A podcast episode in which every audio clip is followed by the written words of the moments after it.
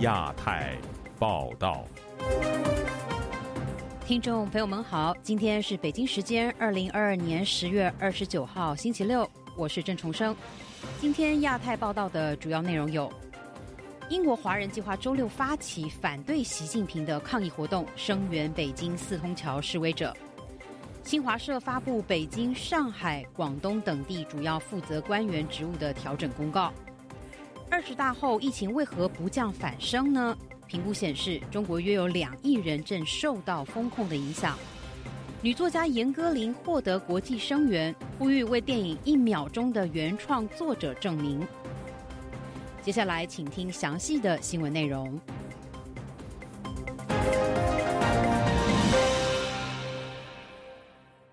北京四通桥抗议事件引起的涟漪效应持续蔓延。除了在境内外掀起厕所革命和海报运动之外，有些伦敦华人计划在本周六要到市中心举行反暴政的集体抗议活动，声援网传是四通桥的示威者彭立发，更要求中国进行政治改革，反对习近平的连任。由中国公民发起公开的抗议活动，近年来非常罕见。本台驻伦敦的记者吕希就采访了其中的参与者，是什么原因触发他们挺身而出的呢？接下来，请听专访内容。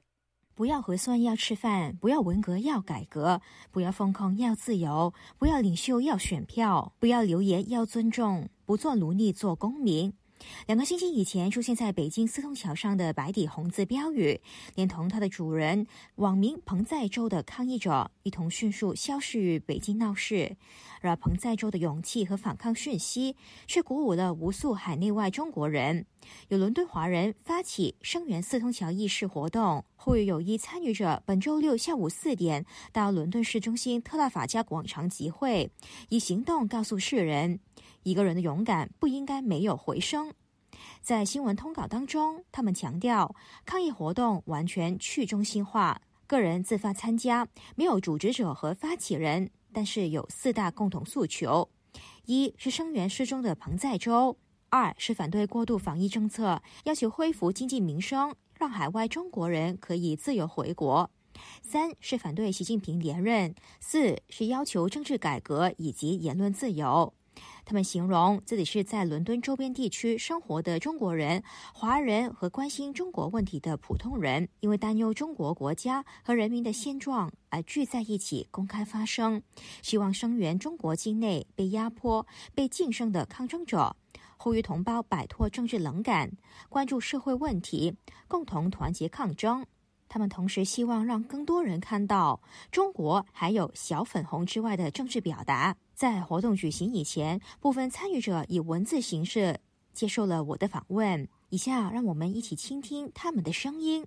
为了保护被访者的身份，他们的回复由和平代为读出。你们好，请问一下，是什么触发你们发起这次活动的呢？主要是出于对于中华人民共和国在中共二十大之后。无论是国家还是个人未来前途的担忧，我们都知道，近期在国内发生了两起具有标志性意义的政治事件。首先是十月十三号彭载洲一事在北京四通桥的条幅抗议；第二件事是十月二十二号的中共二十大闭幕会，相对开明的团派在中共中央政治局里完全不见踪影，其领袖前任中共总书记胡锦涛在表决前，在国际媒体的镜头下。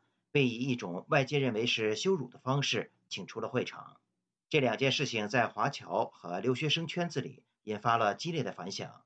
在对四通桥意识表达尊敬与惋惜的同时，许多人表现出了十分忧虑的情绪。目前来说，华侨和留学生在二十大最关心的议题就是国内的防疫政策以及习近平对中国未来定下的政治议程。目前国内还是实施动态清零政策。对于海外归国的人员，要在航班抵达国内后进行至少为期七加三天的隔离。对于许多留学生和华侨来说，探亲或是毕业回国还是一件比较艰难的事情。关于习近平的政治议程，很多人担忧他打破邓时代集体领导和到任退休的传统，连任后对中国未来潜在的破坏影响。以很多留学生和侨民过去几年习时代的生活经历来说，这些担忧都是十分迫切且真实的。我们希望更多的人，特别是一些身处伦敦还没有了解到这些的同胞，能够认识到我们现在所处的危险局面，将四通桥意识的精神传递下去。也想向外界展示一下，我们并非对政治冷感，对袭之暴政漠不关心。现在国家危难的环境下，已经不容我们沉默下去了。由于参与活动的人士当中，政治光谱很不一样，诉求也很多元。那你们希望透过这个活动表达的最重要的讯息是什么呢？我们想向全世界，也向国内传达一个很明确的信息，那就是在我们这些中国年轻人之中，有越来越多的人已经认识到，让渡自由、保持政治冷感与沉默，并不能换来稳定的生活了。要唤起更多的同胞们去对现在习近平的独裁统治说不。目前来讲，在我们这些参与此次活动的朋友之中，大家的政治立场多有不同，关心的议题也各异，但是都希望调整国内目前灾难性的防疫政策，为在防疫之下被压迫的群体发声，以及追究造成这一系列悲剧的直接负责人习近平总书记的责任。我们也呼吁中国尽快实施政治改革，放开讨论的空间，让大家的诉求得到表达。避免未来更多独裁统治导致的悲剧发生。我们理性的认识到，这三点如今看来实现的几率不大。但是我们认为，越是这样黑暗的时候，越要有人站出来。只有这样去引发更多同胞的思考，才能唤起更多的人。只要我们团结在一起。我们必将取得最后的胜利。我留意到，在准备这次活动的过程当中，不少在英港人也提出了建议。请问，在准备这次活动的时候，港人的经验对你们起到了什么作用呢？自2019年以来，伦敦华人经常参与移居英国及流亡香港人的示威游行集会。我们也在上周日与港人同度风雨，一起游行到中国大使馆。抗议早前身穿全副防爆装备的曼城中国领事馆职员殴打香港示威者，并强行把他拖入馆区内。当流亡的香港人听到我们筹划周六声援彭仔洲的集会后，他们义不容辞加入我们，并给予宝贵的意见，例如在乔装、反跟踪、在通讯平台上的组织技巧，并提醒我们筹备示威的要点，为我们提供示威器材等。如非他们协助。筹备的过程不会如此有效率。正如你们在新闻通稿所说的，这一次的活动是伦敦这几年以来第一次有中国大陆公民发起的反暴政集体抗议。请问你们认为参与者有什么需要注意的呢？参与者首先需要注意的就是隐私安全问题。我们使用加密通讯软件去沟通这次活动。我们选定十月二十九号的这个日子，也是因为接近万圣节。这样，每个参与者在活动当天就可以通过不同的万圣节装扮来更好的掩护自己的身份。我们特意区分了线上和线下的身份，也就是说，我们互相不能通过线上的身份来认出对方线下的身份。感谢你们接受本台的访问。刚刚是本台驻伦敦记者吕希与打算参加抗议活动人士的访谈。中共二十大后，广州、武汉、西宁等地疫情持续升温，加上早前新疆和西藏等地继续实施封控，野村证券最新的报告就评估，截至十月二十四号，中国有二十八个城市正实施不同程度的封控措施，受影响的地区涵盖两亿多人。请听本台记者古婷的报道。在严密的防控政策下，近期广州、武汉、兰州、西宁等中国大部分地区新增感染者后，当局再度严厉防范，餐厅停业，居民足不出户。中国卫健委周五公布，过去一日新增一千一百一十七例新冠本土个案，包括一百九十三例确诊以及九百二十四例无症状感染。新增本土确诊个案中，福建三十一例，内蒙古三十例，山西十六例，广东十五例。新增本土无症状感染者中，青海一百一十七例，新疆一百一十四例，内蒙古九十二例。根据野村证券最新的报告评估，截至十月二十四日，中国二十八个城市正在实施不同程度的封锁措施，受影响地区涵盖二点零七七亿人。占中国国内生产总值的二十五点六万亿元人民币。武汉桥口一方姓大学生告诉本台，许多小区被列为中风险，居民不能走出社区。现在汉口好多小区都封了，桥口、江汉、汉阳封了好多小区，出现了疫情，他们叫沦陷，一共就二十四里，就搞得这么夸张。东湖墨山风景区也都给封了，那个地方很空旷的，其实没有什么危险，他都封了。目前全市约一百万居民被封控在家。方姓学生说：“江汉区的一个社区，所有的店啊。”小卖部啊，中小超市啊，水果摊呐，现在卖菜的不能卖了呀。桥口比较多，因为桥口靠近同济医院。之前不是新疆有一个人回来看病嘛，他带回来的。本周四起，广州市新增七十三例本土确诊，海珠区、越秀区、天河区、荔湾区内多条街道被列为高中风险区域。实施风控或防控措施。另外，福州市划出二十多个中风险地区，该市三十六所高校实施封闭管理，校内师生员工不得出校。兰州、西宁、郑州、大同以及西安近期也采取了局部封控措施，甚至关闭蔬菜和水果店，不准居民外出。有郑州居民说，当局在二十大会议期间瞒报疫情，导致疫情扩散。直到大会闭幕才开始封控。郑州市官员说，疫情传播速度较快，目前郑州有五十个高风险和中风险区。过去三天内，当地报告新增七十多例本土确诊。郑州市苹果手机组装厂富士康集团主要生产基地之一。富士康本周表示，少部分员工受疫情影响。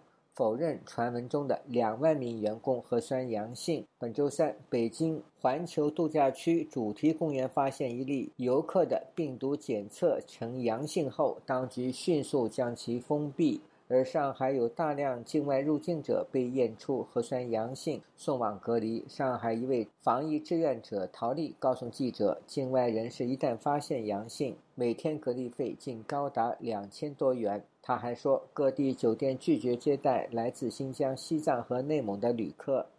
整个内蒙、整个新疆、整个西藏不接待的，是上海大量隐瞒那个入境阳性人员。当然，每天二十几个有的。我看到自己碰到一些状况，是说七加三嘛，十天都是住在酒店的，根本出不来。你进来了之后，如果你被查出来阳了吧，然后就要去上海的那个金山公卫，就是定点医院。那现在其实是爆满的，就很多人说是住在什么走廊里啊、厕所门口啊，住那种单人间，还要开后门，病床费。现在你住金山公卫，床费每天要两三千块一个人。陶丽说：“旅居海外的人士如无必要，勿轻易回国，因为一旦检测出阳性，个人需承担庞大的医疗费。”自由亚洲电台记者古婷报道。中共二十大落幕后，北京、上海、广东等中国主要行政和经济地区的高层人士发生变动，多位年龄相对年轻、具备专业知识背景的新官上任，引发了舆论的热议。在中共领导人习近平集中个人权力，并要求绝对忠诚之际，这些新任地方官员能否一展长才，令人关注。请听本台记者陈品杰的报道。在二十大之后，多位具备专业背景的技术性政治局委员受到瞩目。除此之外，新一届地方高层官员名单也陆续出炉。十月二十八日，上海市召开领导干部会议，宣布。北京市长陈吉宁将兼任上海市委书记。陈吉宁是二十四位政治局委员的其中之一，被外界视为技术型的官僚。五十八岁的他是伦敦帝国理工学院环工博士，是著名的环境科学家。他在担任北京市长之前，曾经是最年轻的环保部长，也曾经担任过清华大学的校长。另一位是长期在和安局及环保部任职的李干杰，他在二零一八年成为首任生态环境部长。去年五十七岁的他出任山东省委书记，在二十大之后，他当选了政治局委员，也进入书记处。美利坚大学国际服务学院的助理教授张扬就在推特上评论：“我请同事代读。自两千年以来，环境治理在中国越来越重要。愿两位新任政治局委员陈吉宁、李干杰继续关注环境治理，为建设绿色中国贡献力量。”不过，并不是所有的中国观察家都这么乐观。旅居欧洲的中国问题专家王庆明就对本台说：“以现今的中国政治局势来看，官员即使具备专业知识背景。”也很难用实事求是的方式来治理，一切必须追随党的利益。王庆明说：“因为对于中共来说，它的政权的统治的稳定，中共自身的利益是最重要的。专业剧它只是一个手段，最终它还是要受制于这个体制，对政治这个指挥棒所这个指挥。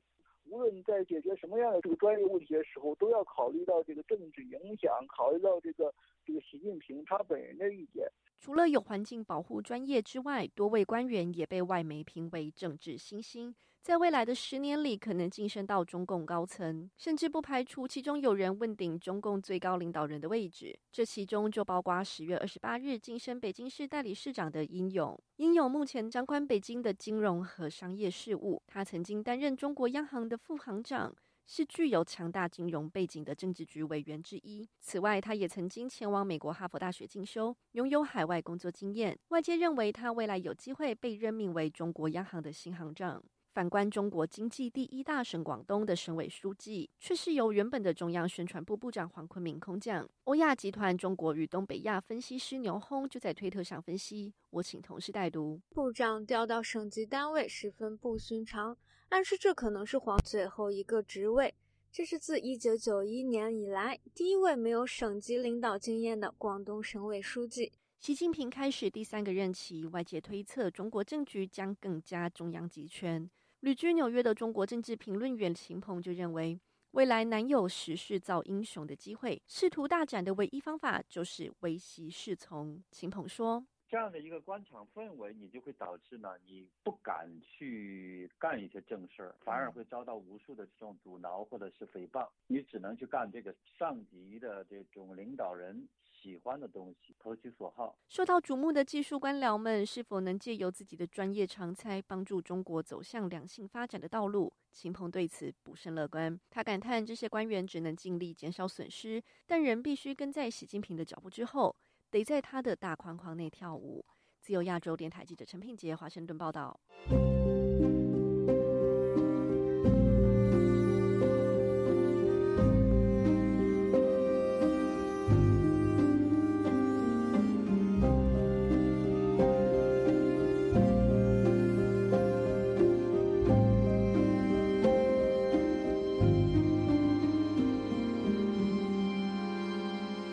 中共总书记习近平获得连任之后，日前率新常委班子高调访问延安。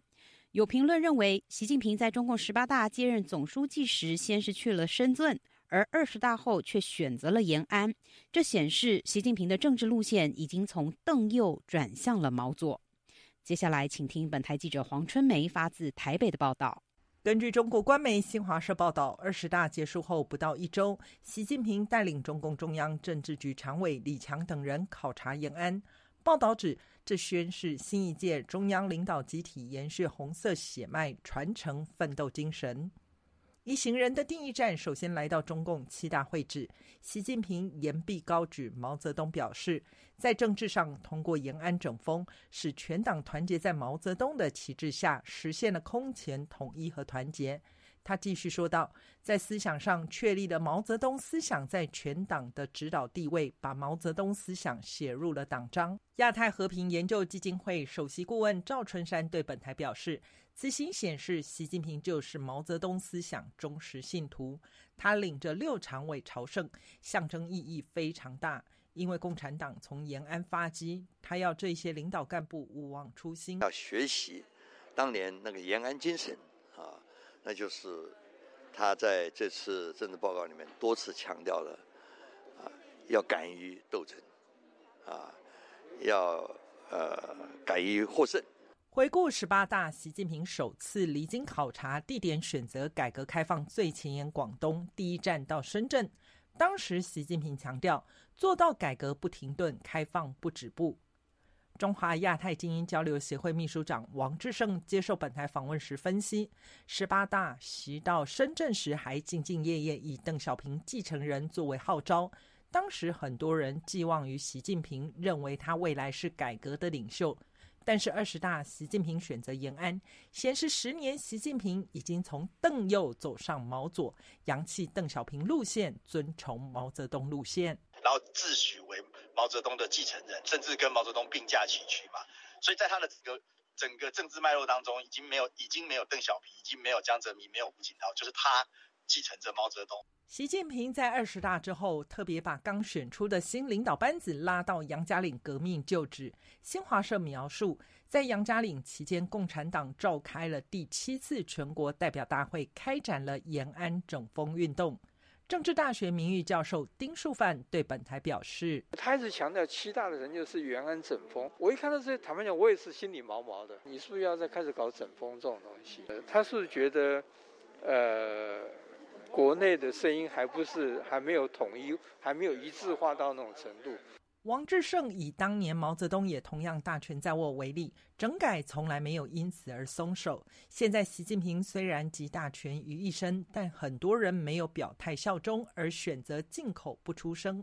目前习近平处于高处不胜寒，不知道何时可能被反扑，所以他宁愿让所有反扑能力与意愿全部一次扑灭。假着。贪反贪打腐的新闻格嘛，告诉你这些政敌，你想你连想都不能想，甚至你就要公开出来宣誓政治效忠。但是赵春山不认为延安整风将会卷土重来，他所持的理由是，习近平的权力已经高度巩固，现在根本不需要再预测中共内部是否有斗争。他认为西方常用这观点解释，像是这一次高层权力的安排。如果再用所谓克里姆林宫学派来解释，可能会误判。自由亚洲电台记者黄春梅台北报道。美国《纽约时报》周五发表文章，专访了曾号称自己是中国民主主义旗手的王晓东。他感叹自己在三十五年前帮助点燃的中国民族主义运动，如今已经走得太远了。为什么他会有这样的想法呢？民族主义又是如何被当前中国集权政治所利用的呢？请听本台记者凯迪的报道。中共二十大报告中，总书记习近平强调，以中国式现代化全面推进中华民族伟大复兴。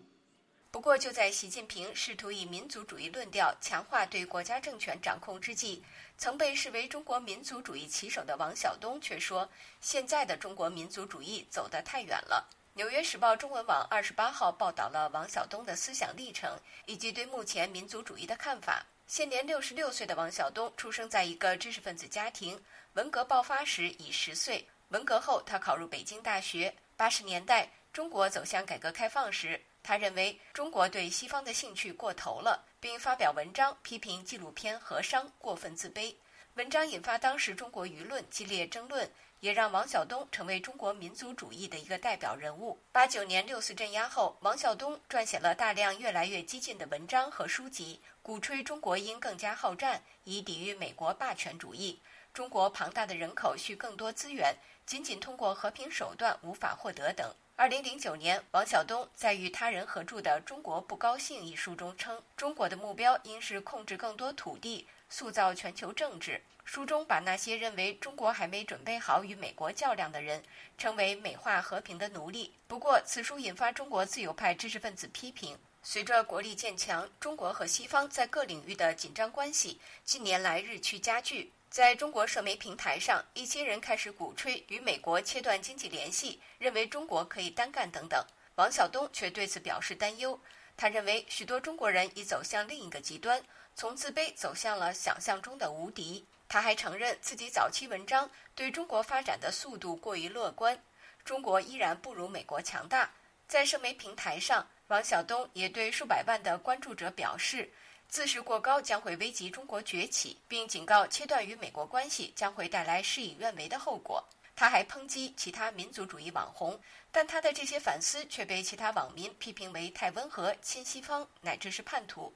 从被视为民族主义旗手，到被批评为亲西方乃至叛徒，是王晓东变了吗？前中共中央党校校刊《学习时报》的副编审邓玉文告诉本台，时代背景的变化是一个重要原因。年轻人一般都是生活在我们讲所谓的这个中国崛起的这样一个背景上，跟王晓东不一样。王晓东是是经历过文革的人，所以年轻人呢当然更他没有这种历史这样的眼光嘛。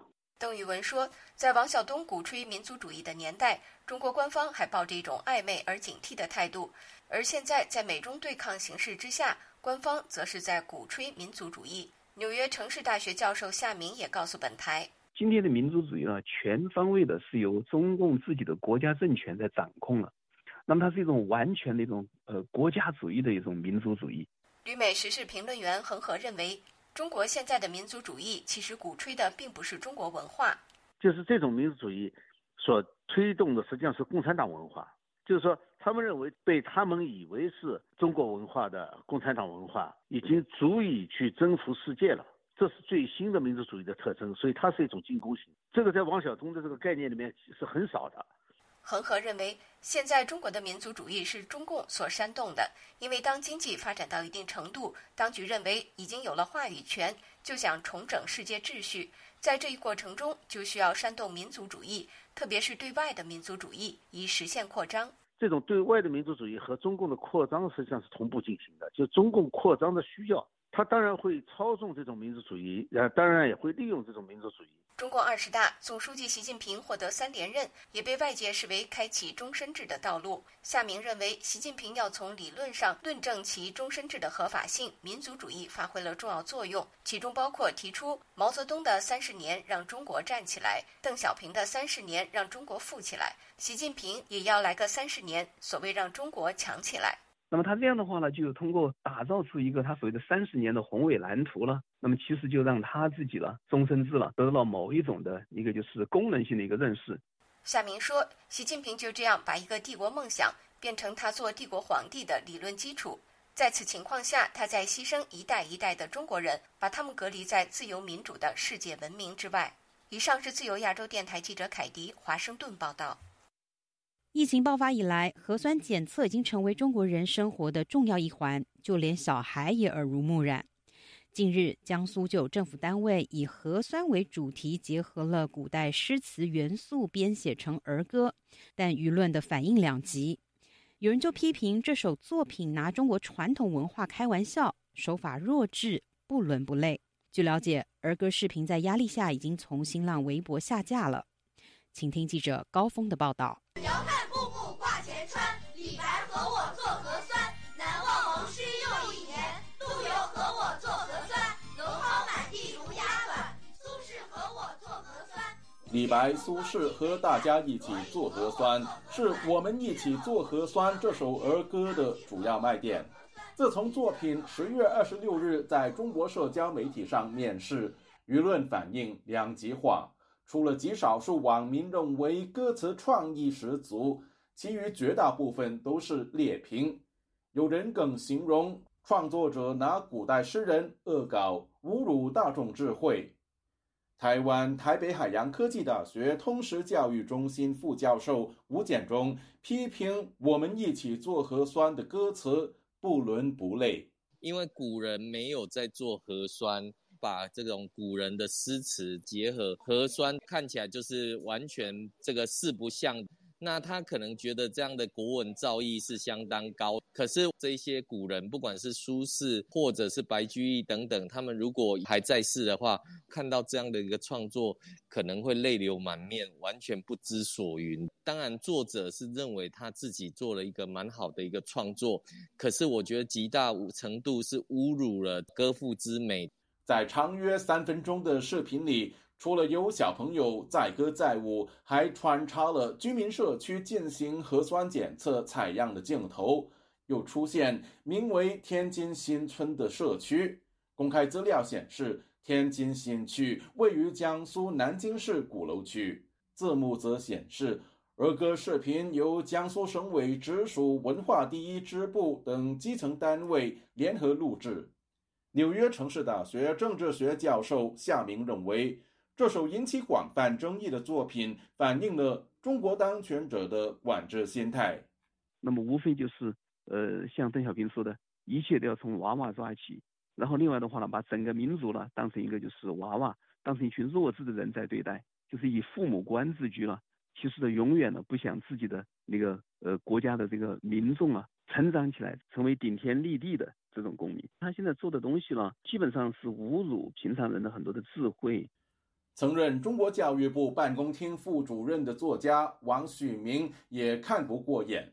他二十七日在微博评论说：“作者用意也许不错，但是李白和我做核酸，轻舟已过万重山，做完核酸去爬山等歌词的内容，让人哭笑不得而无语。”王旭明表示，听着孩子们高亢嘹亮的齐颂。心情很不舒服。他质疑制作人怎么能把全人类这场如此巨大的灾难用如此戏谑和轻松的方式呈现。他认为生活里有许多东西可以开开玩笑、逗逗乐子，但是对于抗击新冠病毒这样的事，还是不开玩笑好。尤其是教育下一代的孩子们。制作单位声称，录制这首儿歌的目的。是在持续抗击疫情工作中提升正能量。学者夏明则认为，当局才是真正的赢家。他可能会认为是很大的成功，因为他的直接的领导可能会很欣赏，因为他在挖掘中国的所谓的传统的文化。不管他最后的老百姓的结果怎么样，那个在那个长官眼中看来，和在执行者希望长官呢能够看到他的那个努力来看呢，我觉得他们呢都觉得是成功。据了解。该视频在争议声中已在新浪微博全部删除。中国为了严防新冠疫情，近三年来全国持续进行核酸检测。几个月前，微博上流传一首幼儿园的核酸儿歌，内容把小孩的人生描述成做核酸大于一切，还警告小孩不要随意出门，否则得了新冠后弄不好。要躺棺材。当时有网民批评，这等同向小孩讹诈恐吓。自由亚洲电台记者高峰香港报道。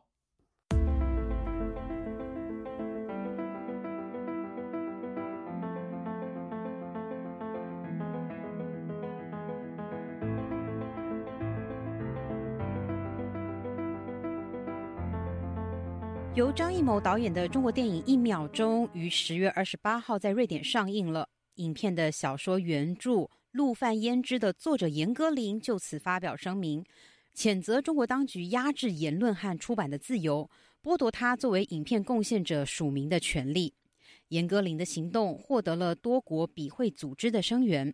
接下来，请听本台记者唐媛媛的报道。十月二十八日，严歌苓发布公开信，指出张艺谋导演在二零一一年购买了他的小说《陆犯焉识》的改编权，并以此作为基础制作了二零一四年的电影《归来》和二零二零年发行的电影《一秒钟》。然而，他在二零二零年初因发表文章批评中国政府隐瞒新冠疫情真相、惩罚吹哨人李文亮医师等行径，并且声援武汉日记作家方方，而遭到当局打击报复。他的作品。在中国被禁，售书下架，新书无法出版，现书禁止重印，电影项目告停，也使他在一秒钟的贡献署名权被剥夺。严歌苓在接受本台记者访问时表示，他有预期到发布声援李文亮医师的文章后，很可能被中国政府清算。不过他说。难道因为会会对我的利益有伤害就不发生了吗？作为一个作家来说，良知何在？针对严歌苓遭当局打压，在美国的独立中文笔会副会长滕彪向本台记者表示。在习近平上台之后，实际上这种审查对言论的打压，因言获罪、因言入狱等等，是呃变本加厉了。李文亮医师因率先对外发布武汉疫情遭当局惩戒，并在不幸染疫去世后，引发民间舆论哗然。滕彪表示，中国政府惩罚严歌苓具有杀鸡儆猴的效果。像呃严歌苓，他作为一个在中国有相当影响的作家，他的这种声音是中国当局非常不愿意看到的。这大概就是他碰触了中国政府的底线。严歌苓还在公开信中指出，由其小说《陆犯烟市》所改编的电影《一秒钟》，其制片方为了拿到中国政府的发行许可，被迫将严歌苓的名字从电影制片名单中的贡献署名撤下。严歌苓表示，制片方的行为侵犯了他的知识产权，但他被告知是中国政府审查人员要求删除他的名字，以换取电影发行。据悉，《一秒钟》的出品方之一欢喜传媒曾。声明表示，该影片与严歌苓的小说无关。对此，严歌苓告诉本台记者，他掌握许多证据，这些证据显示一秒钟改编自严歌苓的小说《陆犯焉识》。例如，一秒钟本来要在柏林电影节中参赛，当时出品方便有寄电邮邀请严歌苓作为小说原作者一起走红毯，而严歌苓当时尚未被中国政府封禁，这代表当时一秒钟的出品方也认同该电影与《陆犯焉识》有联系。尽管严歌苓无法改变一秒钟在中国发行的状况，但当电影发行至海外时，他决定采取行动，争取恢复署名权。他表示：“我的诉求是他们还我，呃，我应当有的 credit。”为此，严歌苓在美国、法国和德国聘请律师，向各国电影发行商及各大电影节发送律师信。不过，他告诉本台记者，电影发行商及电影节收到律师信后，多数不做回应。如今，电影《一秒钟》即将在瑞典上映，严歌苓选择在此时发布公开信。呼吁作为民主国家的瑞典发行商、电影院和串流平台不为中国政府压力，恢复他在电影中的贡献数名。截至记者发稿时为止。严歌苓的公开信已获得包括独立中文笔会、维吾尔笔会、斯洛文尼亚笔会、丹麦笔会以及国际笔会副会长、美国笔会前副会长利多姆·阿克曼、国际笔会副会长、日本笔会前副会长觉武昭、国际笔会副会长、挪威作家和学者尤金·舒尔金等多国笔会组织和个人的联署支持。自由亚洲电台记者唐媛媛华盛顿报道。疫情期间，中国的餐饮业生意萧条，美式快餐连锁店、五星级酒店出现摆摊经营的现象，而上海市政府指定的保供企业砰砰响却赚得盆满钵满。近期向香港交易所申请上市，就有业内人士指出，政府指定的企业具有垄断性，赚的是民众的辛苦钱。接下来，请听记者古婷的报道。在中国的疫情清零政策下。许多大型餐饮连锁店或五星级国际酒店为了生存，被迫上街摆摊，面向底层民众。比如美式快餐连锁店肯德基、麦当劳、深圳和包头的香格里拉酒店、海底捞火锅店等，早些时候在街头摆摊设点，因其价格低廉受到欢迎。深圳餐饮业人士张先生本周五接受本台采访时说。疫情爆发以来，制造业和餐饮业也受到重创。唯一有盈利的是政府持股的高科技企业和保供行业。反正不亏本，就算是非常好了。再往下就见识到餐饮确实是生意关了好多。目前比较好的还是物流、做这个核酸这样一些国计民生的，都国家涨。其他的零售几乎没什么了。今年上海封城期间，该市政府指定的保障供应商胖胖响有限公司本周一向香港交易所递交招股书，拟在主板上市。招股书显示，该企业在极端的风控措施下，盈利暴增，实现了百分之七十的高毛利。招股书称，上海疫情风控期间，大多数超市及食品市场被迫关闭，导致供应短缺。胖胖响是获允许提供配送的保供单位之一。上海一供应商张逢告诉本台，或政府官员指定的供应商对市场具有垄断性商业行为，质量差，价格也高。他说：“它就是一家上海比较典型的一家保供企业。保供企业在外地我不知道，在上海反正都是白手套，那个利润很高的。看他的那个招股，他的利润做到百分之八十四了。”正常哪个企业做得到百分之八十？那做食品的怎么可能？张峰认为，相比政府保供企业，核酸企业属于偷偷赚钱，利润甚至更高，以至于无公开经营核酸检测的财报。曾经在核酸企业任职的一名负责人告诉本台，许多核酸检测公司与政府签订长期合作协议，有的长达八年。香港交易所披露，胖胖响中国有限公司再次递交上市申请，独家保荐人为中国平安资本。胖胖响的董事会主席、行政总裁兼执行董事为黄建义。据新浪财经援引新经济 IPO 数据显示，二零二一年之前，来自幼儿园及教育机构。以及餐饮服务供货商的收入对胖胖响的贡献最大。截至二零二二年五月三十一日的五个月，对胖胖响收入贡献最大的，则是零食及应急服务客户。贡献收入为三千四百二十七万元，收入占比百分之四十六。毛利率方面，零食及应急服务客户的毛利率最高，约百分之七十。中共总书记习近平在二十大报告中说：“坚持人人民主体地位，充分体现人民意志，保障人民权益，激发人民创造活力。”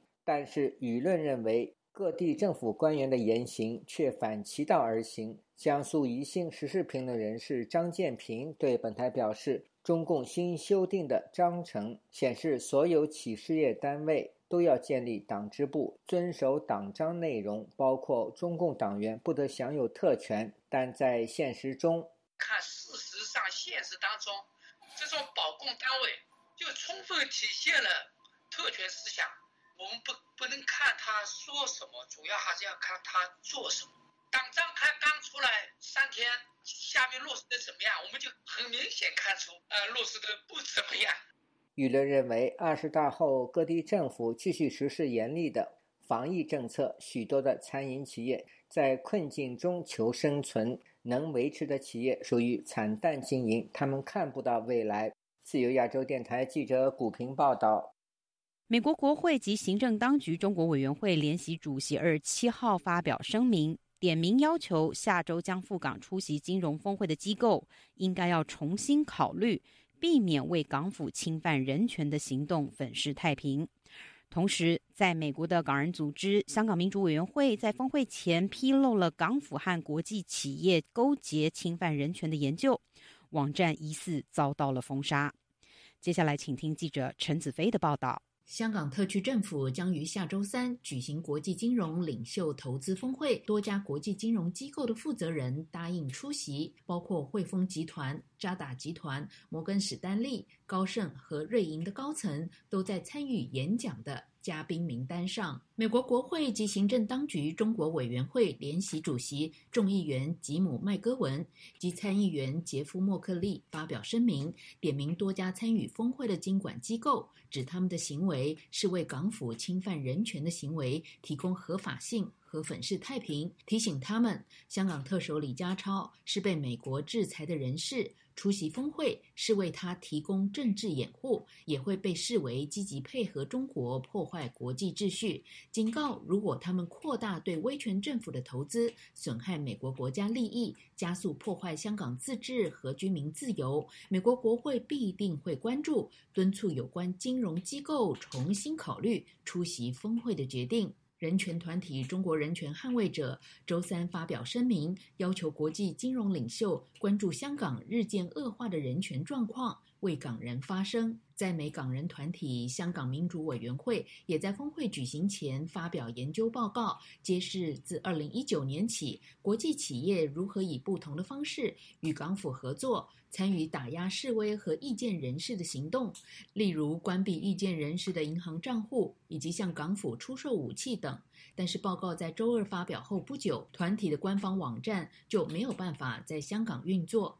香港民主委员会董事会主席周永康对本台表示，有待了解网站怀疑被港府封杀的情况。他表示，港府借举行金融峰会的机会。花大量的资源在全球各地卖广告，宣传没有疫情和示威的香港已经重回国际金融都会的地位。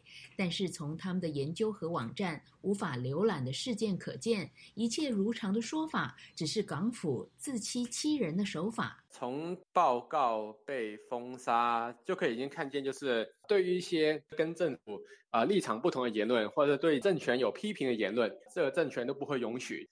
你没有了一个蓬勃的金融都市，它非常重要的根基就是你的新新闻自由跟你的言论自由完全是被摧残的时候，香港已经不是以前的香港，就是你没有办法在呃 business as usual 啊，你说香港就是大家最棒的地方，根本就只是呃自欺欺人、一厢情愿的自我欺骗。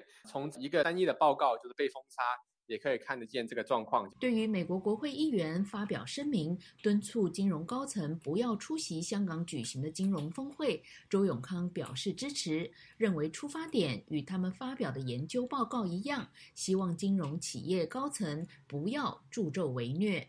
流亡的香港立法会民主派前议员许志峰支持美国国会议员的声明和要求。他表示，二零一九年后的香港，港府利用国安法在香港实行集权管制，用高压的手段和防疫政策剥夺港人包括言论和集会自由等人权，使社会处于一个极不正常的状况。参加峰会是认同香港政府在打壓港人自由等方面的所作所為。佢好努力要話俾全世界聽，香港好似以前一樣咁自由。香港特區政府很努力要告訴世界，在國安法後，香港與以往一樣自由，甚至比以前更好。港府想要借助邀請金融高層赴港，為香港洗白。我覺得，如果他們出席峰會，顯示對香港政府有一種肯定和認同。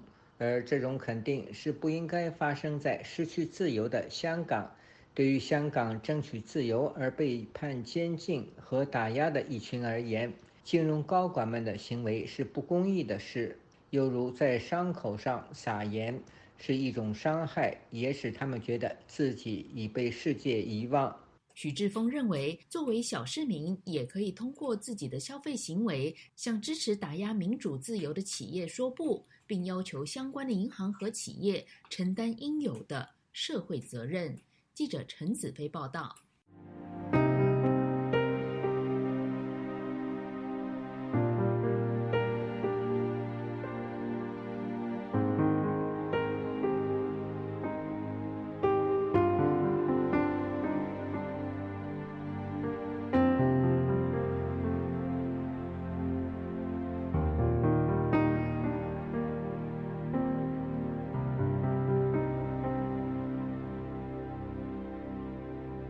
共二十大后，有关台海和印太地区的安全稳定日渐成为热点。而台湾的国安局长陈明通日前表示，中国攻台的设想可能在二零二三年以战逼谈。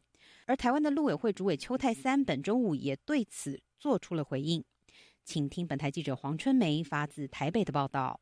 在台灣掌管兩岸事務的陸委會主委邱泰三，二十八日在中共權力變遷及治理趨勢國際研討會開幕，首次針對中共二十大召開發表談話。邱泰三指出，近來北京當局面對區域情勢變化及其所謂的歷史任務，持續加大對台武力恫嚇以及政經施壓。今年八月，中國發動違反國際法、企圖侵害台灣主權安全的針對性軍演。更让全球关注，而且意识到中共危害区域繁荣与安全的扩张意图。邱泰三向对岸提出两个呼吁，其一是干戈在際，維護和平稳定。和平的关键在于改变以武力处理问题的思维。Armed confrontation，兵戎相见绝非两岸选项。An option for our two sides。其次，则是有序健康交流，增进双方理解。他强调，台湾已经逐步放宽交流限制，期盼中国大陆能顺应国际趋势，逐步调整管制，让两岸恢复健康有序的交流，创造良性互动空间。中共的对台策略到底是战是和，在台湾乃至国际间有不同的解读。其中，台灣的國安局長陳明通日前在立法院備詢時指出，中共做好攻台軍事準備的時程。他研判，二零二三年中共對台比較可能是以戰逼談。這是否代表習近平有所謂的統一時間表？邱泰三回應表示，現在當然有關注，針對中國的部分倒不只有二十大，在二十大報告出來前。各国都已经在做中共军事崛起以及战略部署的思考与研判，陆委会也有搜集各国的判断和相关单位的判断。目前来看，当然我们没有看到所谓的时间表，但是呢，呃，这个所谓和平统一呢，一国两制呢，已经在他二十报告、二十大的报告里面已经呃写上去了。那所以我想，这应该是在他的所谓民族伟大复兴的一个呃项目之一了。美国外交关系协会主席哈斯在座谈中发表专题演讲，提到中共几十年来领导人的合法性来自高速的经济增长，但是这已经不可能了。他说，目前中国面临错误的防疫政策、停滞不前的经济改革等全面的内部压力。哈斯提醒：“The risk, of course.”。风险在于，中国可能为了转移内部压力而朝外部打民族牌。To play the so-called nationalist card. 哈斯说，习近平曾明确的将统一与民族伟大复兴联系起来，未来将会看到更频繁的军事恐吓和经济制裁，而且可能需要胁迫性的统一，宜早不宜迟。他对美国及其盟友建议，首先需要增强威慑力，目标应该是威慑战争或保卫台湾。自由亚洲电台记者黄春梅台北报道。加拿大公布最新人口普查数据，其中有高达百分之九十八的台湾移民称自己是台湾人，而百分之三十八的香港移民则称自己是香港人。由于这是首度问卷中有香港人的选项，专家认为这个比例已经非常高了。未来港台移民这种自我认同强化的数字可能会继续升高。接下来，请听记者柳飞的报道。加拿大统计局每五年进行一度全国性大规模的人口普查。去年的调查问卷中，在种族文化来源的选项上，首度加入了香港人的选择。陈雅丽是高中时期随父母移民到加拿大，居住在加拿大已经超过十年的她。当时毫不犹豫的在问卷上选择了香港人，但他说，周遭很多香港长辈会选 Chinese，也就是中国人或华人的选择，可能是一种习惯吧。连他自己在香港时，也几乎没有想过香港人和中国人的区别。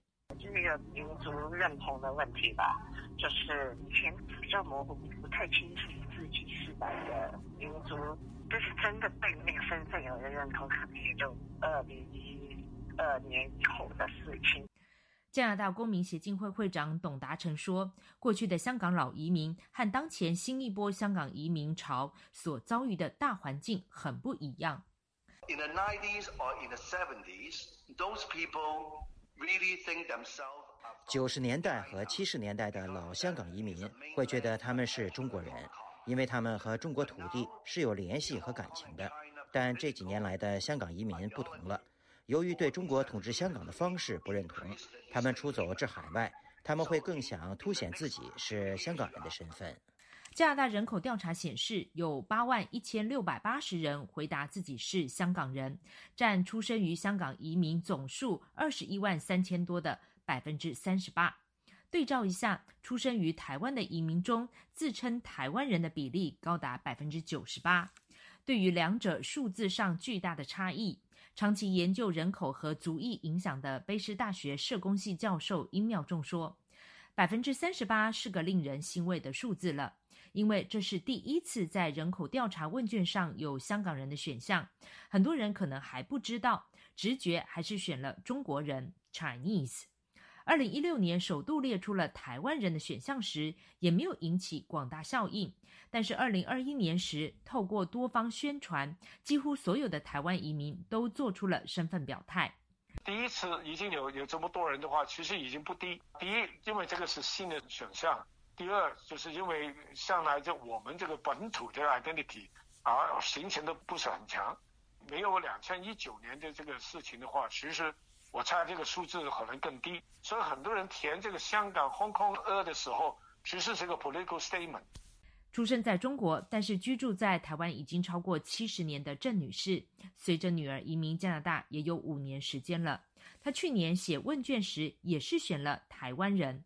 他说：“尽管我的政治倾向比较偏蓝，不喜欢台独，但是我仍然会说自己是台湾人。”因为我对台湾有很深的感情，觉得自己和中国大陆的人民的确不一样。一秒钟说，现在的台湾人已经是一种离散群体、国际移民的概念，不单是一种政治表态。香港人正在走台湾人的路，未来单纯的政治色彩会冲淡一点，添加了土地和文化的认同感。相信未来会有更多加拿大的香港人在调查当中选择香港人。自由亚洲电台记者柳飞温哥华报道。再带您来关心几则要闻简讯。美国国防部周四公布了新的国防战略报告，报告称俄罗斯出兵乌克兰形成严重威胁，但中国在未来数十年对美国国家安全构成最根本的威胁。综合国际媒体二十八号的消息，美国国防部长奥斯汀在周四向媒体介绍新的国防战略时表示。中国是唯一一个既打算重塑国际秩序，又越来越有实力这么做的竞争者。